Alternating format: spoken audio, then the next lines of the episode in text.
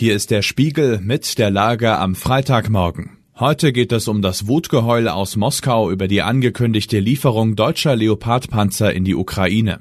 Wir blicken auf die Holocaust-Gedenkstunde im Bundestag.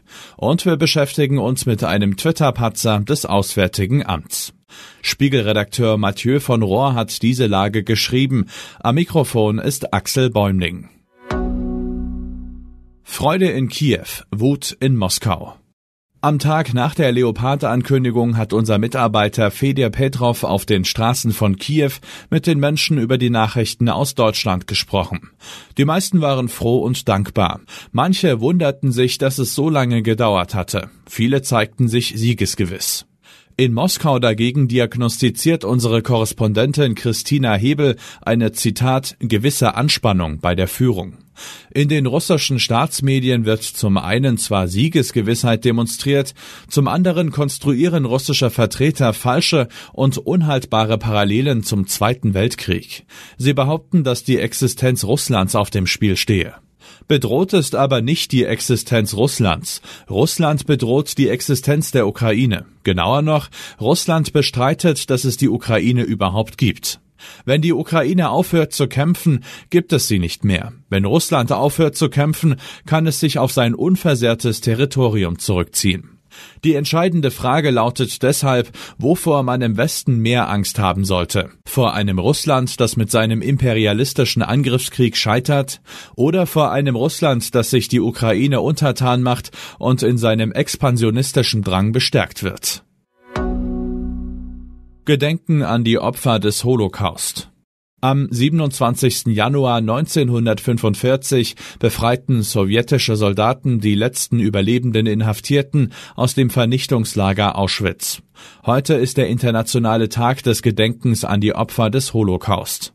Bei der Gedenkstunde im Bundestag soll es in diesem Jahr erstmals auch um die homosexuellen Opfer der Nationalsozialisten gehen.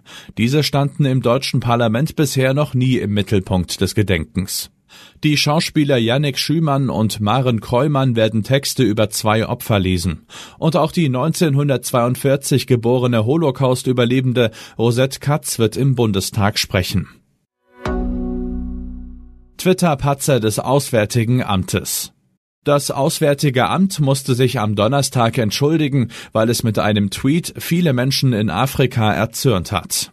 In dem Tweet hieß es, der russische Außenminister sei diese Woche nicht nach Afrika gereist, um Leoparden zu sehen, sondern um seine Propaganda zu verbreiten. Der Leopard war als Tier-Emoji dargestellt. Die Social-Media-Verantwortlichen des Ministeriums fanden das wohl witzig. Doch quer über den afrikanischen Kontinent sahen Menschen darin eine Beleidigung. Eine Sprecherin der Afrikanischen Union warf dem deutschen Außenministerium vor, es habe, Zitat, widerliche koloniale Klischees bedient, um geopolitische Punkte zu machen.